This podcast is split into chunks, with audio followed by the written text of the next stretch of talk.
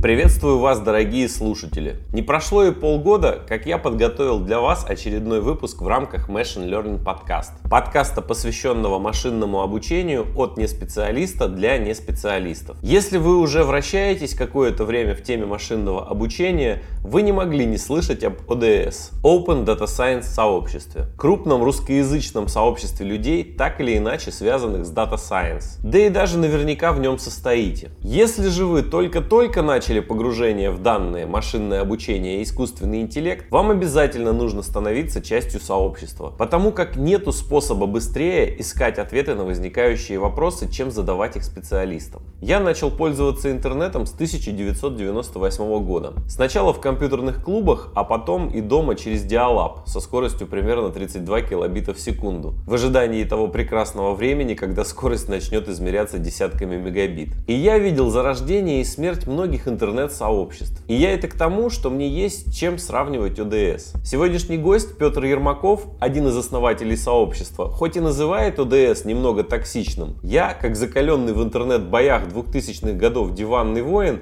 могу сказать, что таких отзывчивых и готовых прийти на помощь в решении твоих вопросов сообществ я встречал очень и очень немного. И если вы увлекаетесь машинным обучением, анализом данных и так далее, лучшее место для поиска ответов на вопросы поиска единомышленников, поиска проектов и команд, помощи в карьере и так далее найти довольно сложно. И сегодня с Петром, основателем школы машинного обучения Data Gym и senior data scientist компании LaModa, мы как раз и поговорим про Open Data Science сообщество. Как оно зарождалось, как развивалось и чем оно полезно как для профессионалов из области искусственного интеллекта, так и для просто интересующихся. Встречайте. Петр, привет. Спасибо большое, что пришел в подкаст. Очень хотелось с тобой поговорить. Спасибо. Привет, Михаил. А, спасибо, что пустил в подкаст. Рад познакомиться. Да, я тоже очень рад. Вот, ну тогда по традиции любого подкаста, любого интервью, да, расскажи, пожалуйста, немного о себе. Откуда ты пришел в эту тему, как ты в нее пришел и вообще зачем? Да, спасибо большое. Вообще я, скажем так, с детства увлекался компьютером и быстро пережил вот эту вот всю игровую историю, и мне было очень интересно в играх э, подменять всякие файлы, находить какие-то штуки и просто подменять вот файлы, чтобы смотреть, как это изменение. Первая книжка по программированию у меня была Perl, это в седьмом классе, это получается какой там 2004 год. Ну, это было ужасно, я ничего не понял, но я понял, что мне интересна инженерия и пошел в лицей при Бауманке, переехал для этого. И там мне уже рассказали про Паскаль, ну и путь в Бауманку был, скажем так, предопределен. Мне нравилось программировать, нравилось делать всякое. Но а, если мы говорим про анализ данных, если вот предыдущая история примерно одинаковая, то анализ данных на втором курсе у нас была а, лабораторная по инженерной графике, где нужно было нарисовать, э, что ли рисовать, это 3D, еще что-то там. Различные есть алгоритмы, отрисовки, Бризенхем, по-моему. Смысл в том, чтобы это красиво выглядело, не топор топорно, красиво. И научный руководитель мне попался, он говорит, а может ты не будешь эту фигню делать? Может ты вот, э, я тут работаю в библиотеке, электронной библиотеке Бауманки, может ты сделаешь разработку для электронной библиотеки. И она предложила мне поиск нечетких дубликатов делать. То есть анализ текста, поиск нечетких дубликатов. Мне это понравилось, я тогда начал делать. И мне очень понравилась идея анализа текстов. То есть я после этого начал искать везде а, анализ текстов. Таких э, инструментов в 2008 году, как сейчас, не было, поэтому вещи я реализовал сам, в частности, я писал на Java, это было, скажем так, просьба делать это на Java со стороны этой электронной библиотеки Бауманки, но постепенно так я вкатился в анализ текстов, узнал там про морфологические анализаторы, писал на плюсах для этого, и в 2011 году один из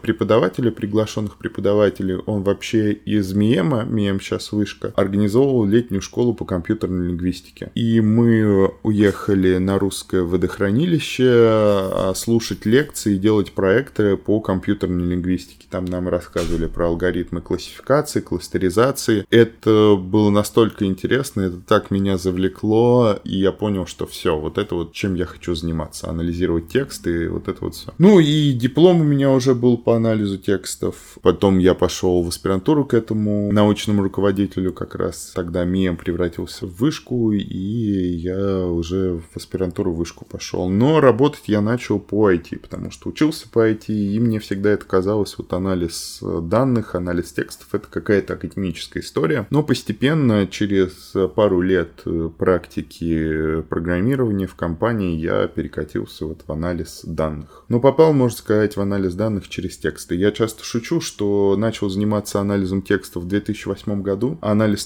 текстов ушел далеко вперед, а я нет. Но мне это до сих пор очень нравится, как анализ текстов, так и уже последующие вещи, которыми я начал заниматься. Ага, про первую работу, то есть чем занимался там и дальнейший карьерный путь. Конечно. Первая работа я, будучи студентом второго курса, пошел работать в свой лицей, преподавал C++.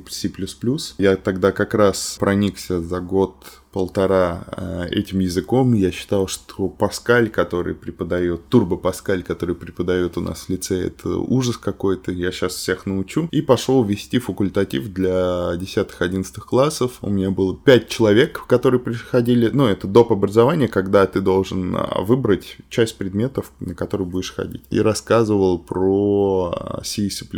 А, уже не помню ничего. На самом деле, вот давно уже не сталкивался с C C++.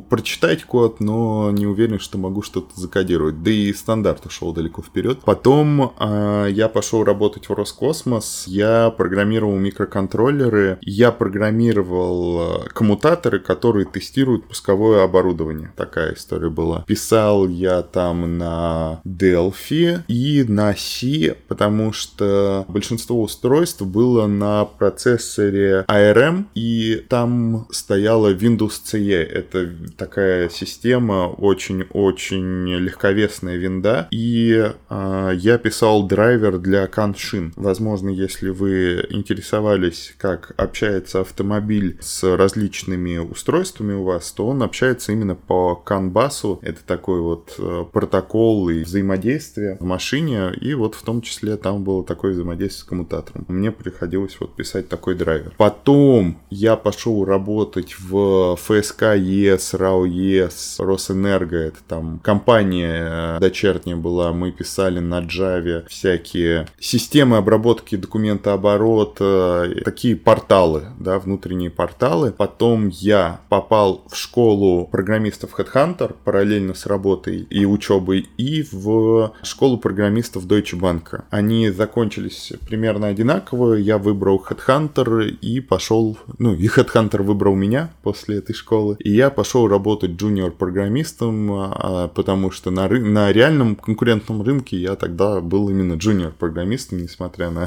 какие-то там регалии. И программировал на Python и Java для... Мы... Я работал в команде API, а мы делали API, как внешние API, так API для наших мобильных приложений. И там постепенно я начал внедрять анализ данных. Ну как, там были данные, резюме вакансий, мне интересно было их покрутить. Это как раз текст текстовые данные, с которыми я до этого поработал. И где-то через год-полтора того времени, когда я был в HeadHunter, организовалась команда Data Science из двух человек, я и Жора, и какое-то время говорил, что я половина Data Science HeadHunter. Так я попал в анализ данных. Потом была Ламода. Нет, я продолжил работать в HeadHunter, потом я пошел э, в Mail.ru в Юлу, там я был руководителем отдела аналитики и анализа данных. Э, Юла на тот момент была стартапом, ей было меньше года. Все очень менялось. Мы собирали метрики, считали метрики, делали всякие системы антифрода внутри. А потом, спустя два года поработав там, я пошел в Ламоду, где уже три года тружусь. Почему Юла не взлетела? Почему? Мне кажется, она взлетела. То есть э, есть просто очень большой конкурент Авито, да, и Юла постепенно отъедает его рынок. Судя по всему, тенденция на отъедание. Просто кажется, что плацдарм был уже выжжен Авито. Если российский классифайт, то это Авито всегда ассоциировалось. Как Xerox, да. Но учитывая вообще на самом деле бюджеты Mail.ru и то, как можно и рекламироваться в Mail.ru, и какие есть коллабы там, с одноклассниками, с ВК, и учитывая всю вообще технический стек, который помогал и помогает э, Юле, то она постепенно отъедает, и мне кажется, отъезд, если не появится какой-то новый игрок типа Яндекса, там уже все может поменяться. В Ламоде тогда расскажи, пожалуйста, чем занимаешься? В Ламоде я интеллектуально продаю труселя.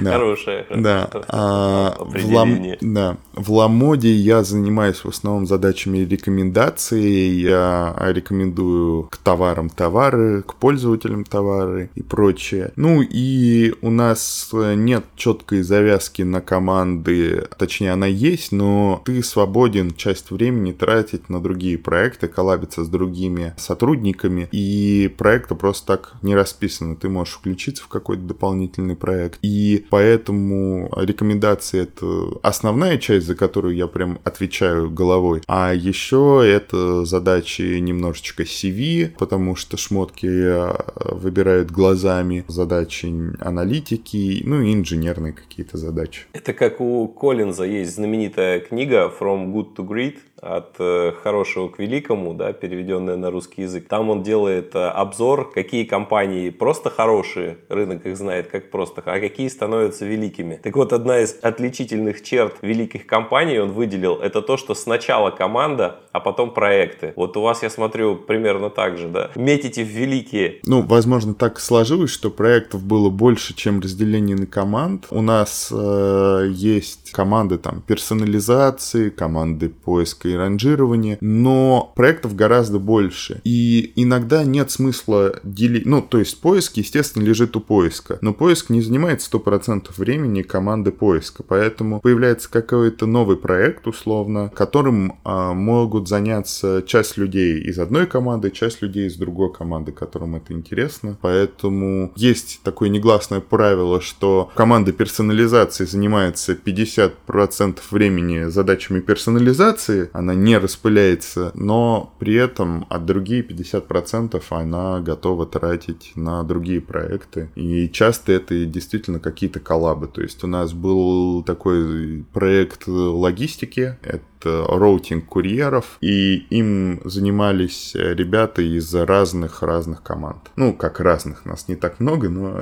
из разных команд. Я понял. Значит, смотри, с тобой хотелось обсудить, вот помимо того, что, да, мы просто общаемся, хотелось обсудить вот две темы. Первое, ты являешься сооснователем, да, наверное, правильно назвать, вот самого крупного дата сайенс сообщества в мире, насколько я знаю. Ну, а, сложно сказать мере... в мире, но на просторах СНГ точно точно. Насколько я знаю, и в мире нету таких вот сплоченных. Я на самом деле, у меня есть опыт взаимодействия с ОДС. Я понимаю, что если, вот как раньше были форумы, да, ты прежде чем на форуме задать любой вопрос, ты сидишь и читаешь, потому что не дай бог ты задашь какой-нибудь вопрос, на который уже много раз отвечали, тебя там, ну, конечно, могут и не забанить, но огребешь по полной от сторожила. Тебе нужно быстро ответ получить, и тебе нет времени перелопачивать весь форум. А это ну, как бы не ценится. И это, в принципе, нормально. Это правило того сообщества, которое там тусуется. Вопросов нет, да? Но иногда тебе нужно просто получить ответ. Вот просто получить ответ. Не можешь ответить, пройди мимо. Кто может, тот пусть ответит. Вот когда я зашел в УДС, я примерно, я тоже какое-то время читал и думал, а как же тут все? Вот когда мне можно начать задавать тупые вопросы? И я как бы такой э, думаю, ну ладно, рискну. Там действительно такие глупые э, нубские вопросы начал задавать. И я обалдел от того, что люди просто отвечают на вопросы вопросы. Причем пишут прям код сразу работающий, прям вот решают тебе задачу. Я думаю, ну ничего себе, оказывается, бывает и так. Мне очень понравилось, я постоянно там читаю, пользуюсь э, какими-то наработками, там общаюсь с ребятами, в общем, круто.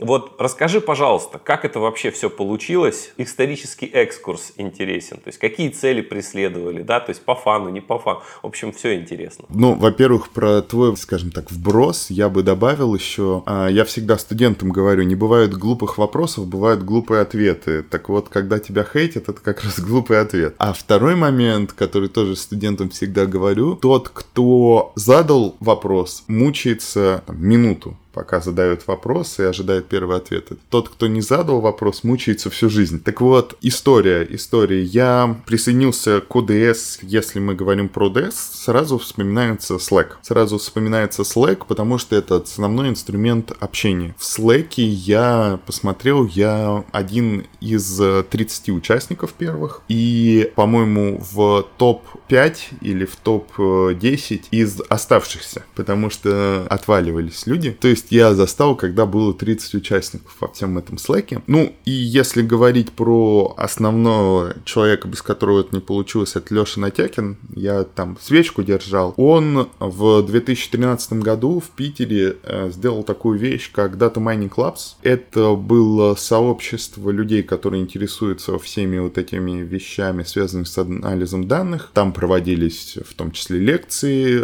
сами студентами, знакомыми Алексея, Алексеем. По-моему, Алексеем в меньшей степени, потому что тогда он был в Мюнхене учился онлайн. Но ребята вот изучали, делали проекты. Так как я не жил в Питере, но по школе компьютерной лингвистики я очень-очень-очень много познакомился с ребятами из Питера. И они прям вообще любовь всей моей жизни в научном сообществе. И я следил за их ВК, что они тусуются. Я даже думал как-то приехать. Но потом, в 2014 году, как я понимаю, Алексей переехал в Москву, и все это было Москва-Питер. И немножечко поменялась структура сообщества. Они теперь были не про лекции, они были с э, самообразованием, то есть они встречались и рассказывали сами что-то друг другу, и в основном пилили проекты. Я э, начал читать э, их паблик, случайно попал в закрытый их паблик, и тогда я еще не думал, что это может быть работой, поэтому тогда это в основном у меня была работа отдельно, а это такой э, академический интерес. Но я познакомился с ребятами, и когда создавалось что-то новое, то есть переходил этап из чатика ВК в чатик Телеграма, чатик Слэка, то есть сначала там Slack попробовали, потом в Телеграм откатились, но потом опять попали в Slack. Мы познакомились, по-моему, на одном из хакатонов. Я пришел на один из хакатонов э, как зритель и уже познакомиться со всеми ребятами. Я начал ходить на всякие эти тусовки, Slack начал зарождаться, мне было что рассказать, тексты были моей любовью, и я начал э, ребятам что-то рассказывать про текст, они дополняли мои знания, связанные с машинкой, и вот 2015 год это вот стал переломным как и в моей жизни, так и в жизни большинства, потому что был создан вот ОДС, который сейчас есть. Вот у каждого сообщества, да, есть какие-то свои отличительные черты, там, свои правила, там, своя миссия, свои, там, структура общения, там, и так далее. Вот можешь немножко ОДС охарактеризовать? Если попытаться охарактеризовать ОДС, то это общество людей, неравнодушных к данным, слегка токсичное, как и большая часть IT-сообществ, не всех, но слегка токсичное, но при этом с большой самовыручкой. Окей, возможно, кто-то тебя закидает какими-то реакшенами, но придет человек, который откнет носом, где находится тот материал, который тебе нужен. И вот а, возвращаясь к тому примеру, что люди помогают друг другу, они часто это построено на то, что если ты спросил и понял, ты потом придешь и поможешь кому-то другому. Это такой снежный ком, который вот позволяет сообществу не загнуться и при этом нормально относиться к новенькой свежей крови. Это вот ты говоришь, о, сообщество немного токсично. Я понимаю, как времена изменились. Мои основные интернет-баталии проходили году где-то с 2005 по 2010. Это тогда ВКонтакт только появился. Так вот, где были токсичные общения, так это вот там. А сейчас я смотрю на это все, и я не понимаю, где здесь токсичность. Ну как, я говорю, я испытал реально вот удовольствие от общения с людьми в ОДС. Я готовился к тому, что я сейчас выслушаю сначала то, что мне нужно было сделать, прежде чем задать этот вопрос, и только потом, может быть, кто-нибудь ответит. А нет, получилось совсем по-другому. Тут я бы две копейки вставил. Первое — это в том, что ты подходишь под роль э, стандартного члена сообщества, ты не, от, не отличаешься. То есть, если рамки допустимого взять, ты вот находишься где-то в этих рамках. И поэтому никого не стригерили твои вопросы, ну и ты как персона, как человек в этом сообществе. Я как э, админ и сооунер, я постоянно получаю какой-то фидбэк, постоянно меня триггерит в Slack, когда кто-то использует собака-админ, и я чуть больше погружен, и часто это люди, которые просто немножечко отличаются, да, они, возможно, какую-то, как сейчас модно говорить, другой вайб имеют относительно других людей, и часто просто нет коннекта, и это вызывает отторжение у основной части сообщества, те люди больше на это закрываются, еще больше круть, начинают кичиться своим вайбом, и вот это вот раскручивается, раскручивается в какой-то а, некоторый токсичный инцидент. А какие вот у вас за все вот это время, какие у вас выработались правила для того, чтобы содержать сообщество в том состоянии, в котором вот оно содержится уже несколько лет. Угу. С правилами сложно, потому что open... Именно, именно негласные, да, да правила да, интересуют, ну, конечно. Негласных правил, я бы не сказал, что есть какая-то... Я вот сейчас скажу, что нету какой-то темной ложи, а она на самом деле есть, просто я туда не вхожу.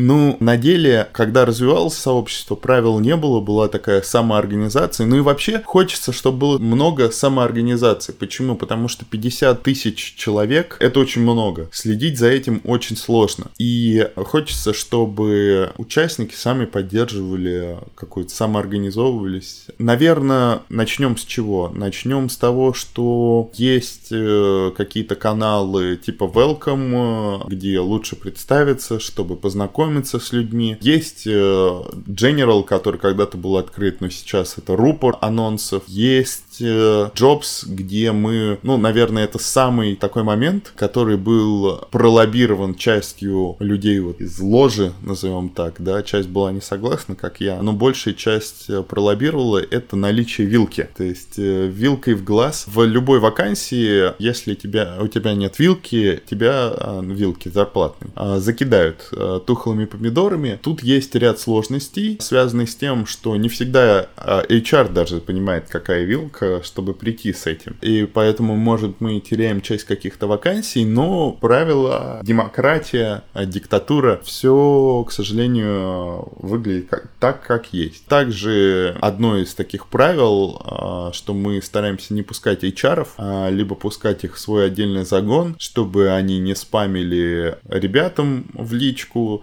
Я вижу, вы часто пишете в диплерный канал, а у меня есть вакансия. Ну, естественно, ты приходишь в сообщество не чтобы еще один ХХ и LinkedIn получить. Поэтому стараемся, чтобы вакансии были от людей, которые смогут ответить на вопросы. Какой у вас технологический стек, а как вы это делаете, а как то. Ну и, наверное, основные два мощных кита в у нас сообществе это курсы, которые открытые есть, ML-курс АИ, который на Хабре публиковался и отдельными статьями. Он большую часть людей принес, поэтому есть чаты для нубских вопросов, чаты для профильных вопросов. Если что, всегда можно прийти в рандом чат и спросить, а сориентируйте, куда мне писать подобный вопрос. И есть второй кит, на котором держится, это соревнования. Это, наверное, уже для чуть опытных ребят, которым интересно пробовать соревновательные кейсы, задачки с Kaggle, задачки с Data Souls и прочих конкурсов. И там уже э, под хорошие соревнования, которые пользуются популярностью в сообществе, создается отдельный канал. Но если так, то это, наверное, главное правило — это взаимоуважение и умение слышать. Не слушать, а именно слышать. Я понял. А скажи, пожалуйста, вот были какие-то вообще вот, э, ну, интересные вехи в развитии? Вот что ты знаешь, ты, ты говоришь, как вот развивалось сообщество, и тебя сразу вспыхивает, ага, вот этот поворотный момент, или как эти пивоты, да, сейчас это модное слово там, что-нибудь вот такое, что сразу можно отметить вот в историческом развитии? Пивот-тейблы. А, Наверное, это вот создание ODS, Slack, как раз март, я уж не помню дату, но оно празднуется каждый год, в том числе рядом докладов и нетворк-сессий. Последние два года онлайн, до этого офлайн праздновали. То есть это создание. Создание и становление сообщества. Второй момент, вторая веха, это спустя полгода было организовано в сентябре первый датафест. Первый датафест, это было однодневное мероприятие на ВДНХ в коворкинге «Сталь». Был закрытый и полуоткрытый как это, зоны. К сожалению, видео оттуда не сохранилось. Там выступало много разных ребят, с много разными ребятами познакомились. Я не выступал, но я мониторил одну из дорожек. Выступал Воронцов, помню, Сергеев, Черенко, Миш Трофимов. Ну, то есть много... А сейчас я неймдропинг пошел, но вы этих ребят просто можете загуглить и посмотреть их видео. Я действительно рекомендую. А Константина Воронцова, надеюсь, представлять не надо. То есть много ребят, которые стояли у истоков ОДС и просто значимые персоны в дата-сообществе выступали. Это был некоторый трэш. Там, помню, после конца на... принесли кальяны на этот, в этот коворкинг. Такая вот история веселая была. Для меня лично была одна из таких вот вех, которая мне запомнилась. Наверное, запомнилась многим ребятам, которые были вот одни из первых, ну и очень много драйвили сообщества. Это первые ОДС-посиделки у Лёши в его деревне, в его зоопарке, которые вы могли видеть в трансляциях Датафеста. Это была зима. Та зима, когда трубы над Дворцовой площадью замерзли, лопнули, и все вылилось на Дворцовую площадь. Каково было нам? Мы согревались тем, что бегали от волков в этом зоопарке. Но вот такая веха лично для меня, да, немножечко по-другому в более неформальной обстановке, но при этом не 3-4 человека на Милсовской площади на лавке пьют пиво, а именно большое такое сборище людей, а, где-то далеко за городом. А, помню, выкачали дам дамп ВК, анализировали связи ВК, что-то пытались сделать, но, естественно, атмосфера слабо к этому всему подготавливала. Что следующее? Можно ремарочку. Это знаешь, как есть всякие мимасики, да, как делают нормальные люди и как делают там представители СО. У меня сразу в голове, как отдыхают нормальные люди, там пиво, бар, там все дела, как отдыхают дата-сайентисты, сидят дамп ВК анализируют. Ну, было очень холодно, было тяжеловато, но да, тогда же из дата Data Mining Clubs и э, прочего выросли некоторые мемы в плане Russian Babysitters. Это когда какие-то порно-сайты свой дамп просмотров и всякий граф просмотров и переходов а, выложили в открытый доступ э, и анализировался там, самые популярные теги и прочее, прочее. Вот. Это депрессивные сообщества ВК, было такая анализ, пытаться предсказать, будет человек в депрессивном сообществе ВК или не будет. Ну и много разных других, это анализ там твитов, э, анализ э, репостов ВК всякого Навального, не знаю, нас не заблокируют сейчас, и прочие такие вещи анализировали. API ВК тогда был очень щадящий, позволял выкачать все профили за сутки, если уметь. Так вот занимались. Но мне вспомнился другой мем, что думает э, мой друг, что думает моя мама, как что чем я занимаюсь. Чем я занимаюсь? Я сижу с медведями и волками где-то под Питером э, в свитере, в перчатках и анализирую дам ФК. Только бороды не хватает в этом меме. Природа обделила. Так вот, это вот такая веха была. Далее, наверное, это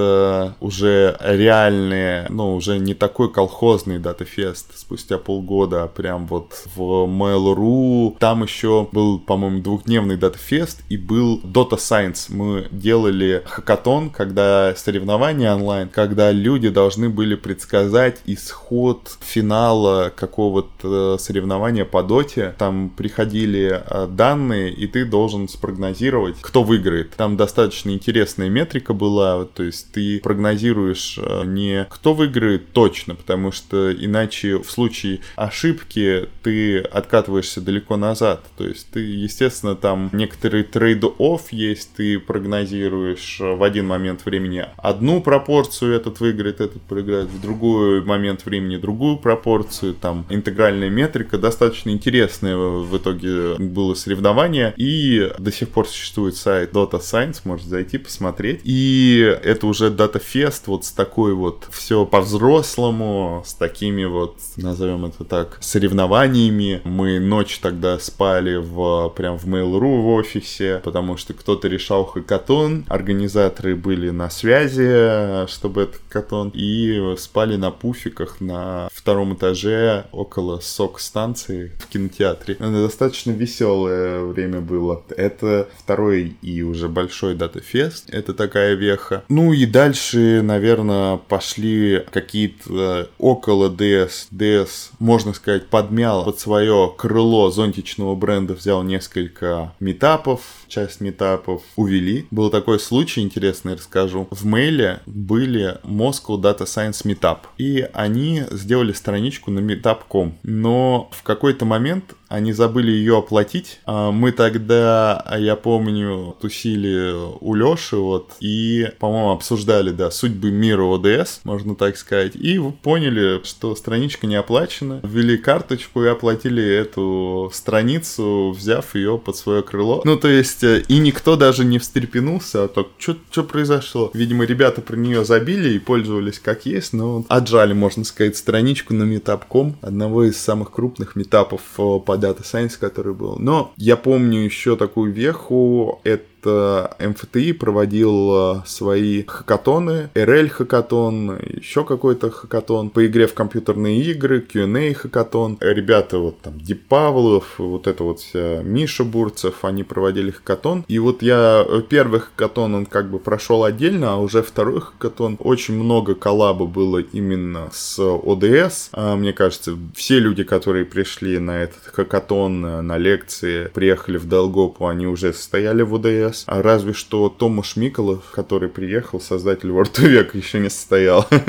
Помню вот этот вот конкурс и помню, как э, награждение было вообще в Сколтехе почему-то, ну, точнее, в Сколково. Такой вот большой-большой коллап произошел. Приезжали ребята из Фейсбука, они прям нанимали, а один человек попал на стажировку из этого хакатона. Ну, часть не попала, потому что было уже не студентами, а не студентов трудно было увезти на стажировку. Ну, вот такую веху помню, даты елку помню, когда первый мерч был сделан. Какие-то такие истории истории вспоминается. В основном это про тусовки, потому что ОДС в первую очередь это комьюнити, это общение э, с людьми, с которыми ты бы никогда не, ну, вряд ли познакомился бы. Общение на конференциях, на зарубежных конференциях, э, там люди ищут вместе квартиры, когда едут на НИПС и прочее. В основном это про общение. Я считаю, что, наверное, в плане сейчас анализа данных очень много зависит в том числе от нетворкинга. Естественно, если ты с звездой во лбу, ты всего добьешься, но с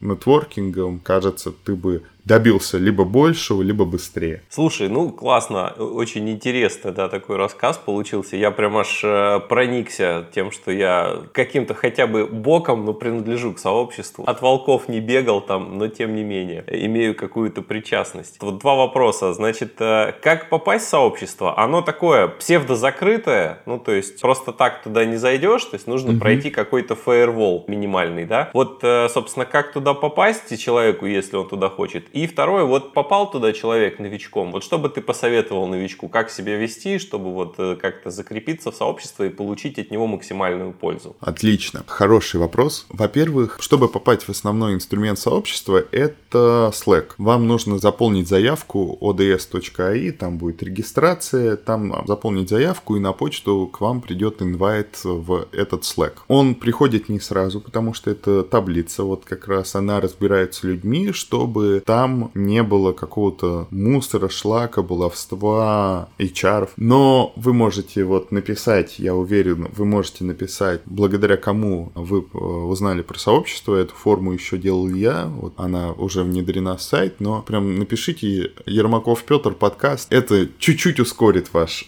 процесс, но подождать придется, иногда две недели, потому что это вручную, это происходит набегами. Если вдруг вам нужно быстрее или две недели прошло, а ничего не случилось, найдите того человека, который вам поможет. Найдите того человека, который уже есть в сообществе, нас с Мишей, да, можно найти. Они, они уже прокинут градиент повыше э, до тех, кто уже добавит. Я добавлю, либо... То есть, к сожалению, тут ручная история, и она пока остается ручной, но при этом такой крафтовый, я бы сказал даже. Это вот вы попали в сообщество. Что делать? Вот вы попали в сообщество. Если вы про данные, то вы знаете, там есть куча каналов. Вы можете пойти в нужный канал, задавать вопросы, отвечать ответы. Если вы не про данные, но хотите про них, естественно, вам нужно где-то с этими данными ознакомиться, с той историей, которая вам интересна. Сообщество, оно больше про вопросы, про истории. Вы можете представиться в welcome, рассказать, что вы хотите, и вам уже там что-то порекомендуют. Я пришел узнать, что такое BI. Буду рад вашим советам, что почитать, что посмотреть. Набегут люди, которые покидают ссылки, которые покидают каналы, куда идти. Если же вы пока не знаете, вы можете начать следить за всей этой историей, вы можете на открытые курсы прийти, на закрытые курсы прийти какие-то, вы можете начать следить за а, митингс, там а, постоянно анонсы различных мероприятий и начать посещать мероприятия. Пусть вы понимаете сначала 10% слов и все это союзы, а все остальные остальные слова вы не понимаете. Вот, но это, во-первых, позволит вам понять атмосферу сообщества, познакомиться с людьми, пообщаться, если это очень за кофе, рассказать о себе, послушать, что ребята делают. Смело подходите ко мне, вообще к любым людям э, на офлайн тусовке они сейчас все больше и больше появляются э, после всех этих историй с пандемией. Ты сейчас в Москве, я правильно понимаю? Я не хочу отвечать на этот вопрос. Может, меня ищут коллег некоторые... Да, я сейчас в Москве. Но во время пандемии 9 месяцев прожил в деревне под Петушками, это Владимирская область. Так вот, я в Москве, но э, мероприятие проходит не только в Москве, в Питере, в ряде других городов проходят мероприятия. То есть, учитывая, что 50 тысяч людей, которые интересуются данными, естественно, они не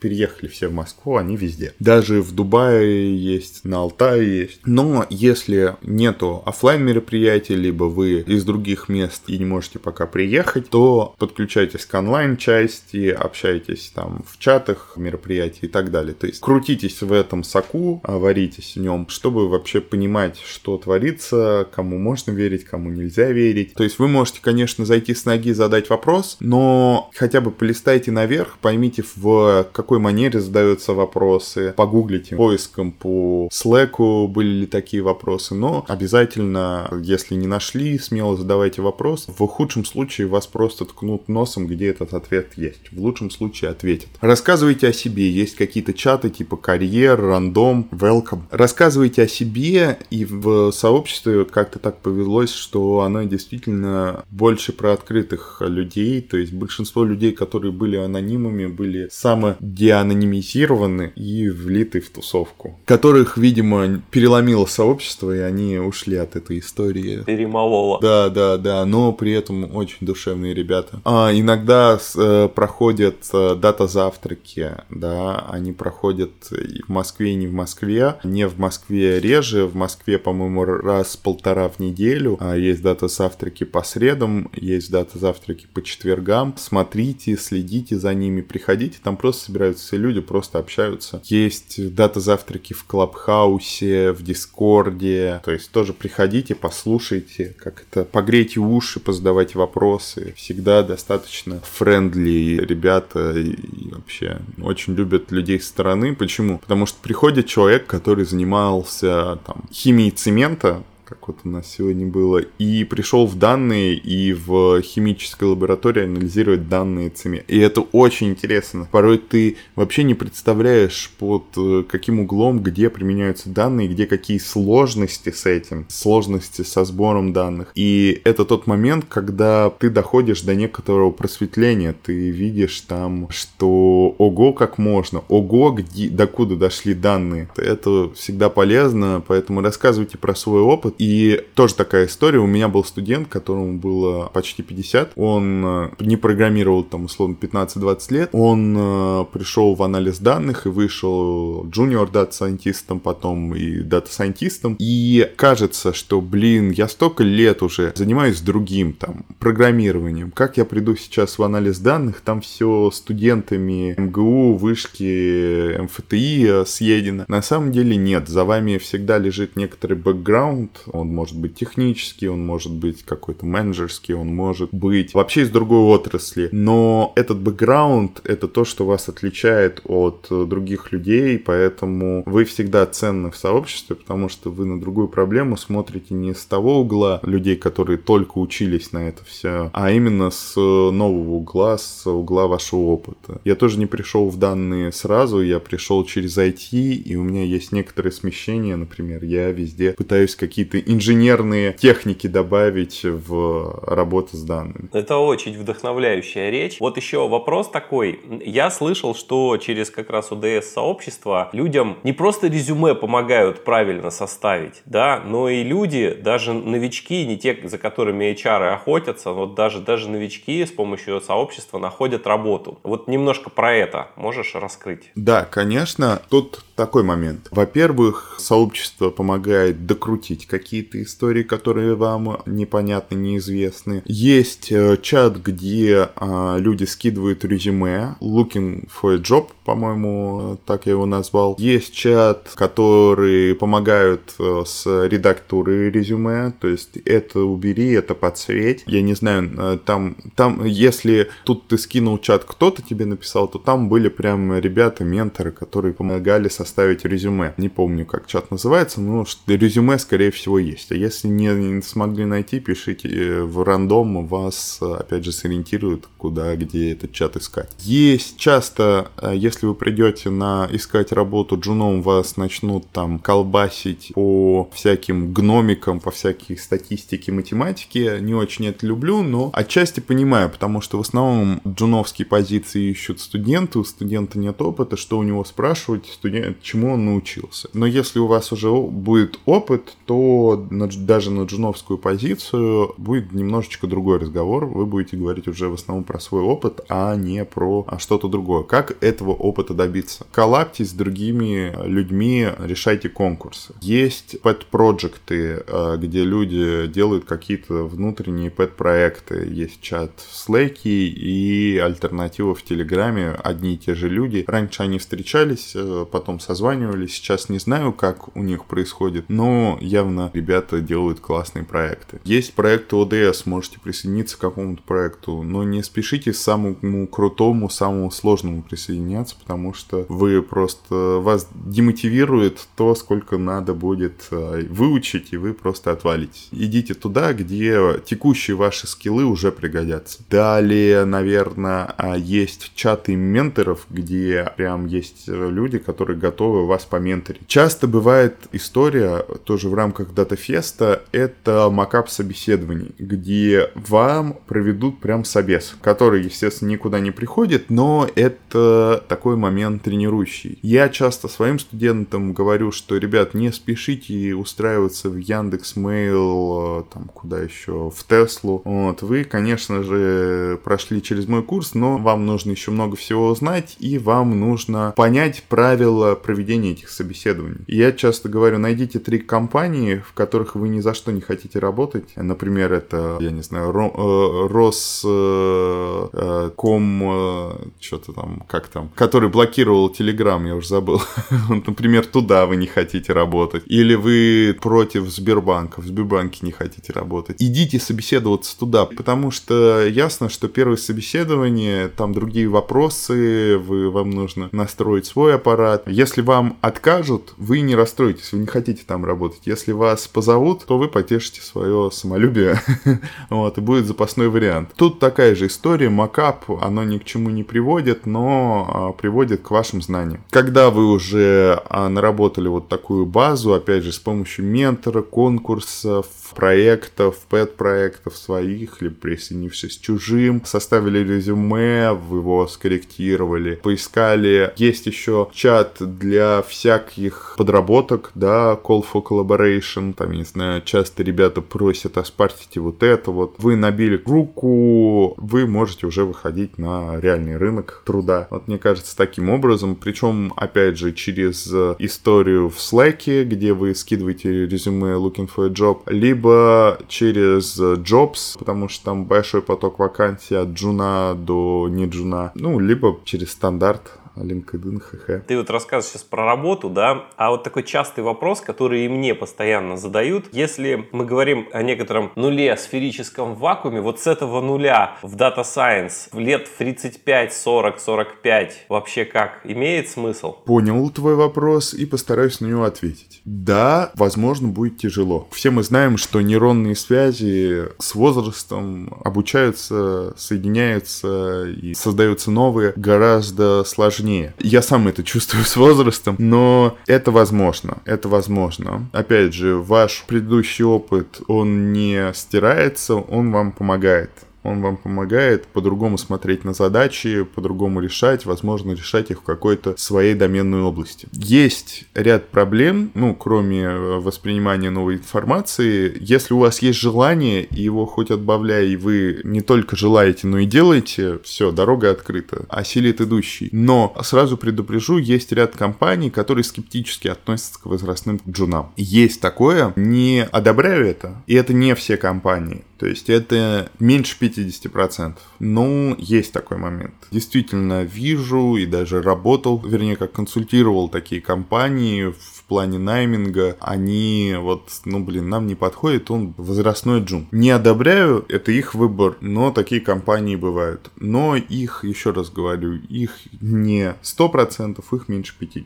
Пробовать надо, опять же, если это не станет вашей работой, это станет вашим хобби. Я вообще обожаю данные именно со стороны хобби и тоже попытаюсь сегодня рассказать, потому что можно заниматься совсем другим, но заниматься данными именно с хобби связано. Так давай, давай. А, да, такой я рассказываю кейс. Я вообще из Рязани, и вот у меня мама в Рязани, и иногда мне нужно съездить в Рязань, навестить ее. И последний экспресс, это быстрая электричка, уходит в 6 часов. Ну, естественно, с рабочим графиком это тяжеловато сделать. И ты уже ищешь поезда, поезда дальнего следования, которые проходят через Рязань. Ты такой думаешь, надо поехать. Ну, естественно, а когда, в какую удобно ищешь билеты там за 3-4 дня до. А так как это поезда дальнего следования, естественно, все билеты выкуплены, они выкуплены не до Рязани, а до Астрахани, до Махачкалы и какие там еще поезда идут дальше. В СВ, в купе, несмотря на то, что дата-сайентисты, все, все знают, что дата-сайентисты зарабатывают 300 кк в секунду, ты все-таки ищешь плацкарт, либо сидячий. И ты перед выбором, как ехать на поезде, если мест нет. Ну и я написал такого бота, который каждый там минуту ходит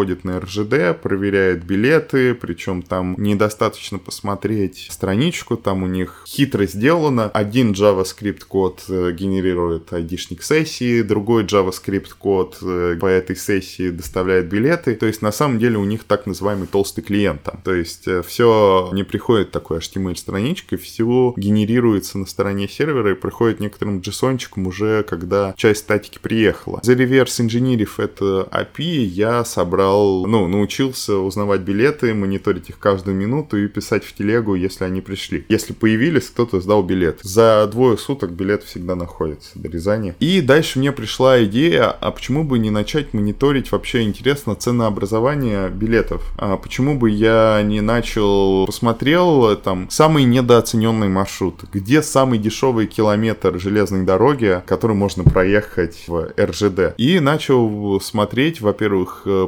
проанализировал направление, посмотрел цены, посмотрел, какие самые дешевые билеты в Питер и как они меняются, построил некоторую статистику, собрал ценообразование. Думал даже модельку построить, чтобы предсказывало посмотреть важность каких-то фичей. Потом покатался по, скажем так, ближайшим местам на поезде. Было достаточно интересно. Ну, где подешевле, да. И это все парсинг данные. Также данные позволяют э, проанализировать вещи, ну, знания данных, как их анализировать, позволили проанализировать данные с фитнес-браслетов, часов, какую-то статистику построить. Это тоже такое. Я еще занимаюсь триатлоном, в частности, бег и велосипед. С нашего бегового клуба я собрал токены в Страву. Страва — это такая социальная сеть для любителей и спортсменов, куда они выгружают свои тренировки. И я построил ряд самых любимых маршрутов клуба, самых быстрых участков клуба, также самый подающий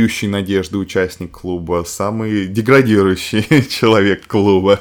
Им оказался я, потому что вместо бега я вот анализировал данные. То есть, кажется, такая бытовуха, да, которая позволила сделать такие вещи. Всегда есть э, ряд именно хобби, которые можно так накрутить. Там, вы любите умный дом. Был человек, есть мой студент, который а, вообще DevOps баз данных. Так он собирает метрики из баз данных и прогнозирует с помощью анализа данных различные критические вещи чуть-чуть заранее, чем они произойдут на вот этих всяких серверах. Такую историю. Поэтому это очень весело даже для хобби, даже для какой-то бытовых вещей. Очень советую всем чуть-чуть начинать проникать с данными, просто потому что это весело. Ну, если у вас к этому, конечно, лежит душа. Хотелось еще тебе задать вопрос про Data Gym. Что это такое? Зачем ты его сделал? Ну, кроме как того, чтобы бабла срубить 300к в секунду. Скажу так, выгоднее работать дата-сайентистом. Но я объясню. А, я уже рассказал, что первый мой опыт вообще работы был рассказывать про C C++. Это первая запись трудовой книжки. Я это люблю. Я люблю вот втирать что-то. Люблю именно доносить информацию. Я преподавал вот в лицее, преподавал в Бауманке, преподавал в Вышке, преподавал на пяти различных коммерческих курсах, на части из них еще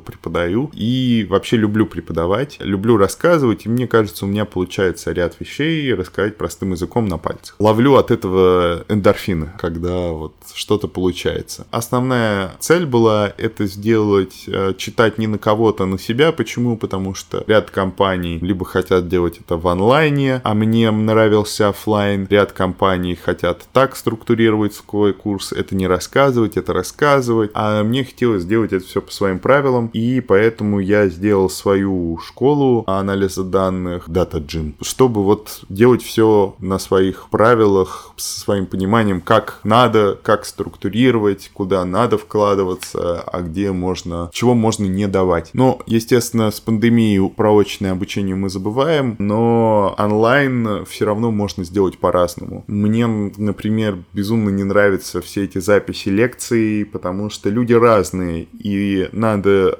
рассказывать тем, кто тебя именно слушает, 10-15 человек. Не надо гнаться за 40 человек, ты не сможешь э, предоставить им нужное внимание. Нужны камерные, небольшие курсы, где ты каждого знаешь по имени, каждого понимаешь, понять его понятийную базу и на его понятийной базе дальше продолжить разговор. То есть мне вот нравится такая история, пусть и в онлайне теперь, но все равно нравится, поэтому вот занимаюсь таким. Расскажи, пожалуйста, вот какие ты можешь дать советы новичкам, которые хотят в Data Science? Я всегда спрашиваю это у людей, которые уже этот путь прошли и многого добились, потому что со своих вот этих вот позиций иногда видно, чего можно было бы избежать, чего можно было бы не делать, э, где можно было бы сократить и так далее. И вот эти советы, они всегда, они всегда достаточно ценны. Тут такой момент, что мой опыт, он лежит 10 лет назад, и он слабо перекладываемый, да, потому что это мой опыт. Но я могу рассказать, как я сейчас вижу а, тех людей, которые вкатываются и могут вкатиться. Во-первых, знаний черпать можно везде. Если вы решили, то есть есть ряд бесплатных курсов, есть э, русские,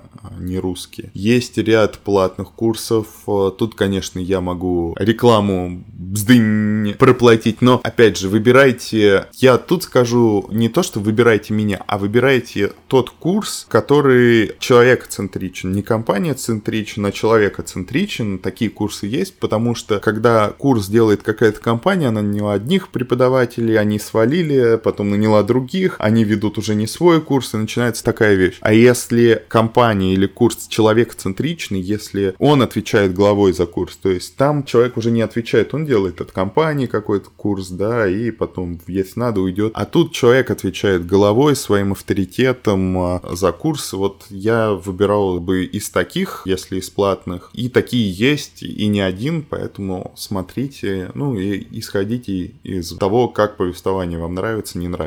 Второй момент, который бы я, вы вот начали разбираться, не стоит там а, стучаться в закрытую дверь, если что-то непонятно, то, естественно, пишите в ОДС. То есть, да, мы пропустили, в ОДС надо войти, даже если вы не собираетесь этим заниматься, просто держать руку на пульсе, следить за данными, если вам эта тема близка. Следите за ОДСом, ну и если вы хотите вкатываться, вот вы проходите курсы, находите какие-то проекты, придумывайте сами. Люди там занимаются, конечно, по 100, сотому, 100 тысячному разу распознаванием рукописных цифр, но пишут свои там новые модели. А сделать велосипед это неплохо, вы же его дальше не продаете, вы его делаете для того, чтобы научиться делать велосипеды. И э, делая свой велосипед, вы учитесь в первую очередь. Делайте свои пэт-проекты, рассказывайте про свои пэт-проекты, даже когда они на стадии формирования идеи. Почему? Потому как вам скажут, что, знаешь, друг, тут от Data Science э, капля, и поэтому тебе не стоит э, делать это именно проект. Но если ты тут поменяешь это или это, то уже больше про данные будет. Поэтому не стесняйтесь, общайтесь на очных тусовках, общайтесь с людьми, онлайн общайтесь в чате, ходите, слушайте, запоминайте эти лица. Сообщество очень открытое, поэтому учитесь, слушайте, отвечайте. У меня тоже, почему стал преподавать, у меня мой научный руководитель один из э, говорил такую вещь. Самый лучший способ в чем-то разобраться — это прочитать по этому поводу лекцию. Поэтому, когда вы отвечаете на Stack Overflow в Slack, ODS и так далее, вы не делаете тупую работу или только помогаете людям. Вы и сами переосмысливаете этот материал уже не со стороны потребителя, а со стороны отдающего. Крутитесь в этом, варитесь в соку данных, ODS, конференций, метапов, слушайте вот такие интересные подкасты, подкасты,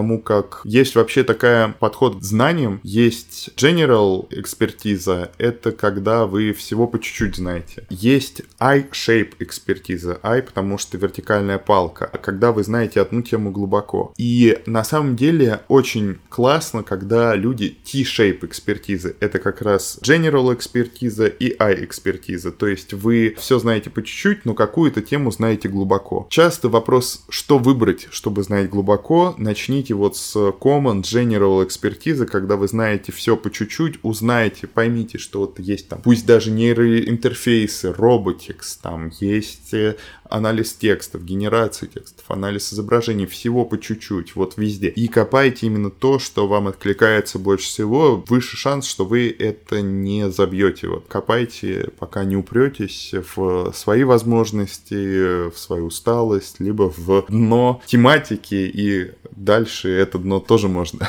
пробивать. Интересуйтесь, и мне кажется, вот нужно всего по чуть-чуть везде выхватывать. В первую очередь никто вам э, не принесет эти знания, за них надо бороться, их надо выхватывать, их нужно везде слушать. Ну, естественно, все не послушаешь, что-то надо откидывать, но начинайте с всего и постепенно-постепенно отбрасывайте то, что вам не интересно. Как-то так. Классно. На этой классной завершающей ноте у меня на самом деле еще один вопрос есть, поэтому она хоть и завершающая. Я, я просто забыл этот вопрос задать, когда мы с тобой про ОДС общались. Как насчет девушек в сообществе? Очень интересный вопрос. Я, так как я пришел из IT и все эти хайлоды и прочие джукру и прочие конференции, э, джокеры, я их помню и помню соотношение мужчин и женщин на этих конференциях айтишных, хорошо хорошо видно по очереди в уборную. Кажется, что в анализе данных, аналитике девушек больше, чем э, в IT, в простом, суровом IT. Я